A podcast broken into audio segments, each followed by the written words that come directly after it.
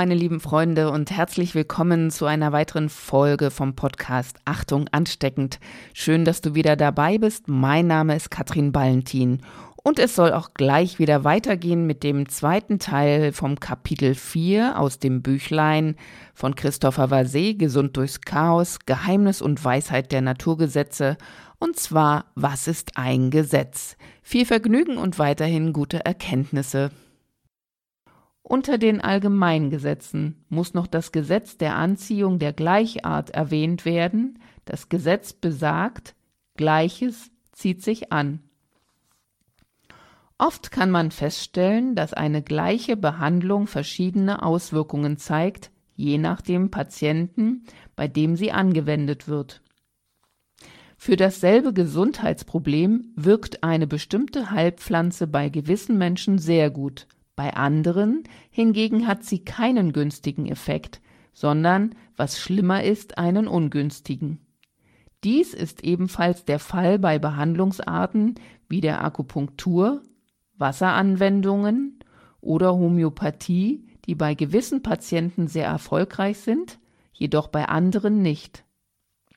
Es ist bekannt, dass ein Aufenthalt in den Bergen für die einen eine Wohltat ist, während für andere dies nach einem Meeresaufenthalt der Fall ist. Diese verschiedenen Wirkungsarten zeigen, jemand hat eine Affinität zu dieser Behandlungsweise oder eben nicht. Seit jeher hat das Gesetz der Anziehung des Gleichen Therapeuten veranlasst, nach Beziehungen oder ähnlichem zwischen den therapeutischen Maßnahmen wie Heilpflanzen, Heilmittel oder Nahrungsmittel und der Art der Patienten zu suchen. Dies zeigt sich in der Verbindung mit den verschiedenen Temperamenten. Es gibt vier Grundtemperamente. Der Sanguiniker, der Melancholiker, der Choleriker und der Phlegmatiker. Jedes Temperament hat Ähnlichkeit oder Gleichart mit ganz bestimmten Dingen. Nehmen wir zum Beispiel jemanden des phlegmatischen Temperamentes, welches dem Element Wasser entspricht. Er liebt die Stille und die Ruhe, hält sich gerne in der Nähe von Wasser auf, Seen, Flüsse, Meere und reagiert gut auf Anwendungen mit Algen, Hydrotherapie und Heilpflanzen in flüssiger Form, Kräutertees und Tropfen. Das ihm entgegengesetzte Temperament ist das cholerische, welches dem Feuer untersteht. Jemand dieses Temperamentes liebt im Gegenteil die Bewegung und verträgt nur schlecht ein ruhiges Leben über längere Zeit. Dies kann ihn sogar krank machen, da er seine Kräfte nicht verausgaben kann. Sport und körperliche Betätigung liegen ihm mehr als Ruhe. Sonnenbäder sind besser für ihn als Wasseranwendungen und auf Heilpflanzen spricht er in trockener Tablettenform besser an als in Form von Kräutertees. Die Beschreibung der Temperamente hat immer etwas Karikaturhaftes und Einseitiges an sich. In Wirklichkeit zeigen sie sich nie in ihrer reinen Form. Jeder von uns ist eine Mischung aus verschiedenen Temperamenten, bei der jedoch das eine oder andere überwiegt. Die große Kunst in der Medizin besteht darin, die Ähnlichkeit herauszufinden, welche zwischen dem Temperament des Kranken und den anzuwendenden therapeutischen Mitteln besteht.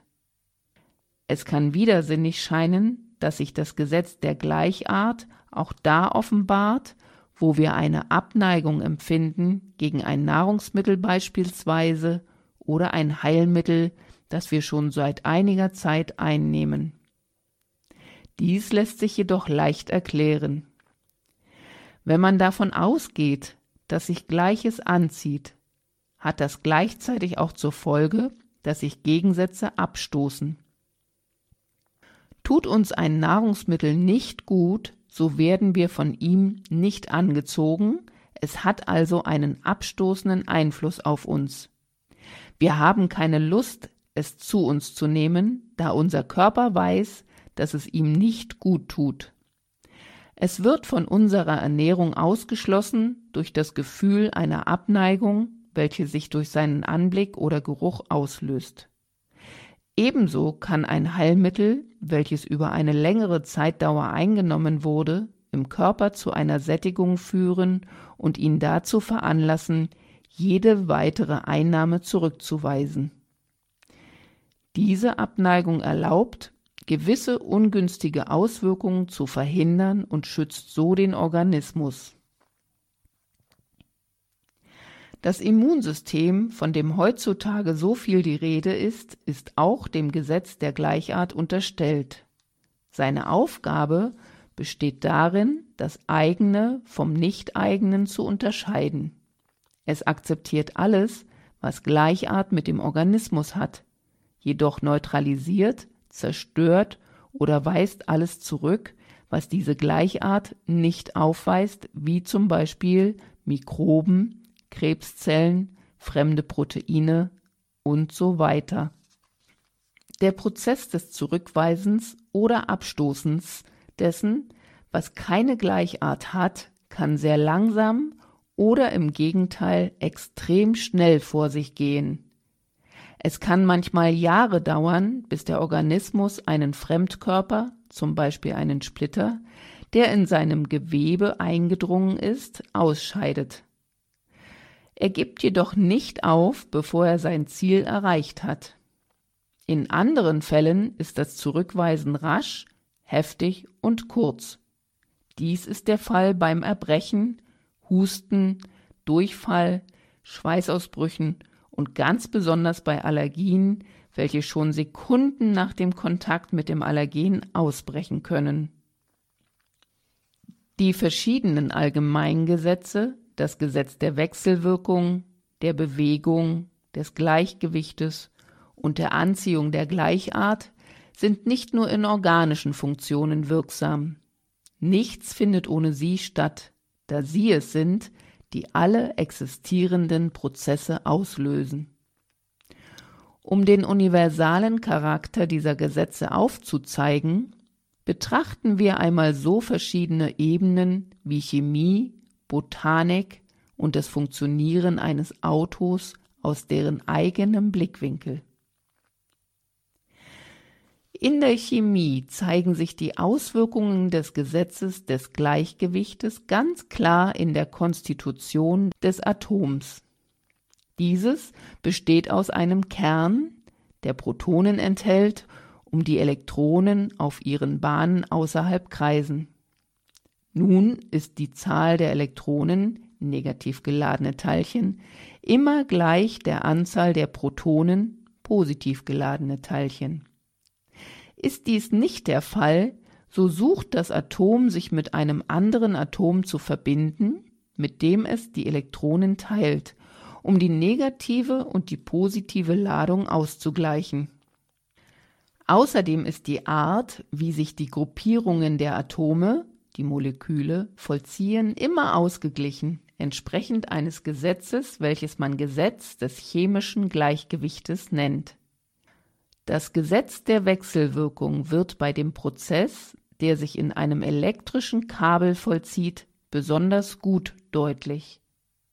Elektrischer Strom entsteht dadurch, dass sich Elektronen entlang der Kette von Atomen im elektrischen Kabel fortbewegen.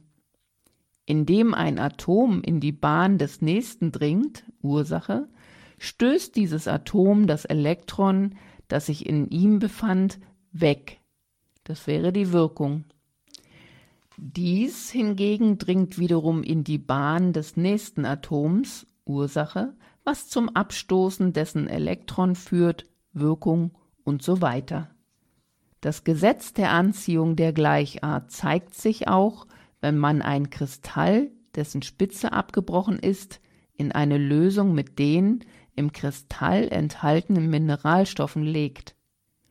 Durch die Anziehung der Gleichart verbinden sich die Mineralstoffe der Lösung mit den noch vorhandenen des Kristalls und stellen nach und nach die fehlende Spitze wieder her.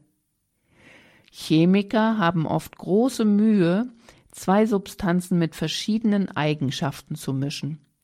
Denn die entgegengesetzten Eigenschaften der betreffenden Substanzen führen dazu, dass sie einander abstoßen, so dass eine Verbindung unmöglich wird. Die einzige Möglichkeit, dennoch eine Verbindung zu erlangen, besteht darin, dass diese beiden Substanzen stark verändert werden, durch Hitze zum Beispiel, damit ihre Bestandteile sich nähern und sich so ähnlicher werden. Solange das Gesetz der Bewegung respektiert wird, das heißt, solange die Elektronen auf ihren Bahnen um den Kern kreisen, behalten die Atome ihre Eigenschaften und können bestehen bleiben. Sollte sich die Bewegung jedoch unterbrechen, würde das Atom in sich selbst zusammenbrechen, da Leben nur durch Bewegung erhalten bleibt. Auf einem ganz anderen Gebiet, dem der Botanik, finden sich diese Gesetze ebenfalls. Die notwendige Ähnlichkeit der Pflanzen mit dem Boden, auf dem sie wachsen, ist recht bekannt. Gewisse Pflanzen brauchen sauren Boden, andere alkalischen. Hat die Erde einen sauren pH, so wachsen gewisse Pflanzen schlecht, andere jedoch, wie Gänseblümchen, Huflattich, Männertreu und Moos, gedeihen gut, da sie eine Affinität mit der Säure des Bodens haben. Auch die Nachbarschaft einer Pflanze hat ihre Bedeutung. Rosen blühen weniger gut in der Nähe eines Thuja, werden hingegen günstig beeinflusst durch das Vorhandensein von Lavendel. Karotten gedeihen besser in der Gegenwart von Lauch, wohingegen Bohnen und Erbsen unter der Nähe von Zwiebeln oder Knoblauch leiden. In der Landwirtschaft spricht man bei den Kulturen, welche hinsichtlich des Respekts der Nachbarschaft angelegt werden, von verketteten Kulturen. Man könnte auch sagen, dass bestimmte Kulturen untereinander ihre Affinität respektieren. Pflanzen werden nicht ohne Abwehrmöglichkeiten den Angriffen von Schädlingen, welche das Gegenteil darstellen, überlassen. Sie scheiden abstoßende Substanzen aus, die diese zurückweisen. Andererseits ziehen sie, dank anderer Sekretionen, die Insekten an, welche ihnen beispielsweise zur Bestäubung nützlich sind. Das Suchen nach Affinität ist bei der Pflanze so groß, dass sie auf ungewöhnliche Weise wachsen kann. Ihr Stiel kann ungewöhnliche Formen annehmen, wenn sie, im Schatten verwurzelt, ein Hindernis umgehen möchte, um eine sonnige Zone zu erreichen. Obwohl die Pflanzen sich selbst nicht bewegen können, wirkt sich das Gesetz der Bewegung ebenfalls bei ihnen aus. Da sie sich nicht von der Stelle rühren können, werden sie durch Bewegungen durchströmt, deren Ausbleiben oder Unterbrechung sie verkümmern lässt. Die Hauptbewegung ist diejenige des Wassers. Obwohl für unsere Augen unsichtbar, dringt das Wasser in die Wurzeln, steigt den Stamm oder Stiel empor und verflüchtigt sich schließlich über die Blätter in Form von feinen Dämpfen. Das Volumen des Flüssigkeitsstromes, der die Pflanze durchquert, kann bei großen Bäumen wie Pappeln einige hundert Liter am Tag erreichen. Das Gleichgewicht zwischen dem, was die Pflanze erhält und dem, was sie gibt, ist genauso ein wichtiger Faktor wie für alle anderen lebenden Wesen. Wie ein Mensch verträgt auch eine Pflanze nicht, überernährt zu werden. Sicher, eine mit Dünger vollgesogene Pflanze wächst schnell, Sie wird groß und aufgeschossen, jedoch ist sie schwach und widersteht Schädlingen schlecht. Das Vorhandensein von übertrieben vielen Schlacken in ihren Geweben ist ebenfalls ungünstig. Deshalb leiten die meisten Pflanzen Abfallstoffe in ihre Blätter, welche sie jeden Herbst verlieren. Das Gesetz der Wechselwirkung ist leicht erkennbar im Pflanzenreich. Eine Pflanze kann nicht wachsen, Wirkung, wenn vorher kein Samen gepflanzt wurde, Ursache. Die Pflanze, die sich entfaltet, entspricht immer der Ursache, welche sie ausgelöst hat, das heißt der Art des gepflanzten Samens. Aus einem Apfelkern kann nur ein Apfelbaum wachsen und kein Birnbaum. Gegenstände, die von der Natur weit entfernt sind, wie von Menschen entworfene Maschinen, unterliegen ebenfalls den großen Schöpfungsgesetzen. Wenn es günstiger für die Funktionsfähigkeit und die Langlebigkeit eines Autos ist, es regelmäßig zu fahren, statt es monatelang in der Garage stehen zu lassen, so deshalb, weil sich auch hier das Gesetz der Bewegung auswirkt. Wird ein Auto zu lange nicht benutzt, rosten dessen Teile, es bilden sich Depots im Öl und dem Benzin und die Fugen verlieren ihre Elastizität. Wenn man an den regelmäßigen Ölwechsel denkt, so entspricht dieser dem Gesetz des Gleichgewichtes zwischen der Schlackenproduktion, hervorgegangen aus den Bewegungen der verschiedenen Teile des Motors, und ihrer Ausscheidung dank dem Ölwechsel. Der Auspuff hat eine ähnliche Aufgabe. Er bildet in gewisser Weise das Ausscheidungsorgan des Autos. Das Gesetz der Gleichart zwingt den Autofahrer dazu, sein Reservoir mit dem Treibstoff zu füllen, der in Affinität mit seinem Motor ist. Das Gesetz der Wechselwirkung zeigt sich in der Abhängigkeit vom Motor, ohne dessen Tätigkeit nichts funktionieren würde. Der universelle Charakter der Gesetze lässt keine Ausnahmen zu. Wenn der Mensch ohne Zögern von der Ausnahme der Regel spricht, sogar davon, dass die Ausnahme die Regel bestätigt, dann nur deshalb, weil es sich dabei um seine eigenen Gesetze handelt und er weiß, dass diese unvollkommen sind. Bei den Naturgesetzen hingegen ist jede Ausnahme unmöglich. Nichts kann sich ereignen, ohne dass es sich in dem Rahmen eines Gesetzes vollzieht. Hier könnte jemand einwenden, es heißt, dass sich Gleiches anzieht und Gegenteiliges abstößt. Nun ziehen sich die gegenteiligen Pole eines Magnetes an, statt sich abzustoßen. Wie kann so etwas erklärt werden? So überraschend es auch scheinen mag, diese Anziehung der entgegengesetzten Pole untersteht dem Gesetz der Anziehung der Gleichart. Die Anziehung kann sich tatsächlich auf zwei Arten zeigen. Einerseits zwischen zwei ähnlichen Arten, wie wir dies bisher gesehen haben, andererseits zwischen zwei verschiedenen Arten, welche jedoch einmal vereint ein Ganzes bilden. In dem letzteren Fall handelt es sich um ein Anschlussverlangen. Die Elemente suchen sich zu finden, sie ziehen sich an, um wiederum das Ganze welchem sie eigentlich angehören, bilden zu können. Die Gleichart findet sich somit in der Zugehörigkeit zu einem gleichen Grundganzen. Gewöhnlich gehen wir von der Annahme aus, dass als erstes Teile bestehen, welche sich anschließend zu einem Ganzen formen. Dabei ist es im Gegenteil zuerst das Ganze, aus verschiedenen Teilen bestehend, das den vom Ganzen getrennten Teilchen ermöglicht, ein Eigenleben zu führen. So besteht der elektrische Strom gleichzeitig aus positiven und negativen Ionen. Bei einem Magnet hingegen sind diese zwei Arten getrennt. Es gibt einen positiven und einen negativen Pol. Die Pole mit entgegengesetzten Eigenschaften ziehen sich an, da sie zusammen den kompletten elektrischen Strom bilden. Mit all diesen Gesetzen will ich zeigen, dass die Welt mit Logik organisiert ist und die Ereignisse sich immer nach bestimmten, nicht sehr zahlreichen Regeln vollziehen. Als mit einem freien Willen ausgestatteten Menschen können wir vernünftige Entscheidungen treffen, denn die Konsequenzen unserer Taten sind, dank der Kenntnis der Gesetze immer vorhersehbar.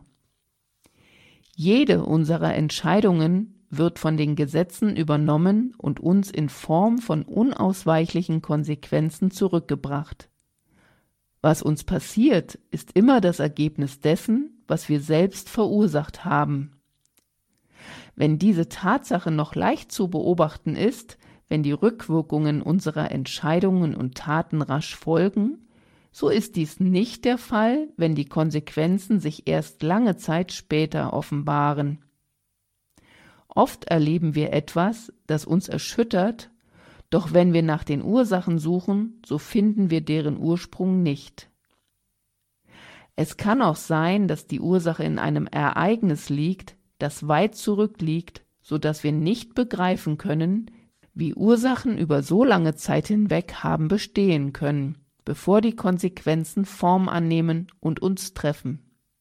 Dieser Prozess muss erklärt werden, damit man die Bildung des Schicksals wirklich begreifen kann.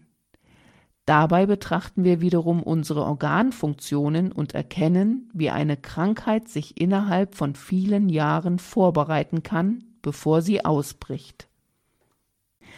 Ja, das war jetzt gerade das vierte Kapitel aus Christopher Vaseys Büchlein Gesund durchs Chaos, Geheimnis und Weisheit der Naturgesetze. Sicherlich hast du wieder ein paar kleine Erkenntnisse oder Aha-Momente haben dürfen. Beim nächsten Podcast oder bei der nächsten Folge vielmehr geht es mit Kapitel 5 weiter. Der verborgene Prozess der Entstehung der Krankheiten. Also sei gespannt. Bis zum nächsten Mal wünsche ich dir eine gute Zeit. Deine Katrin Ballentin.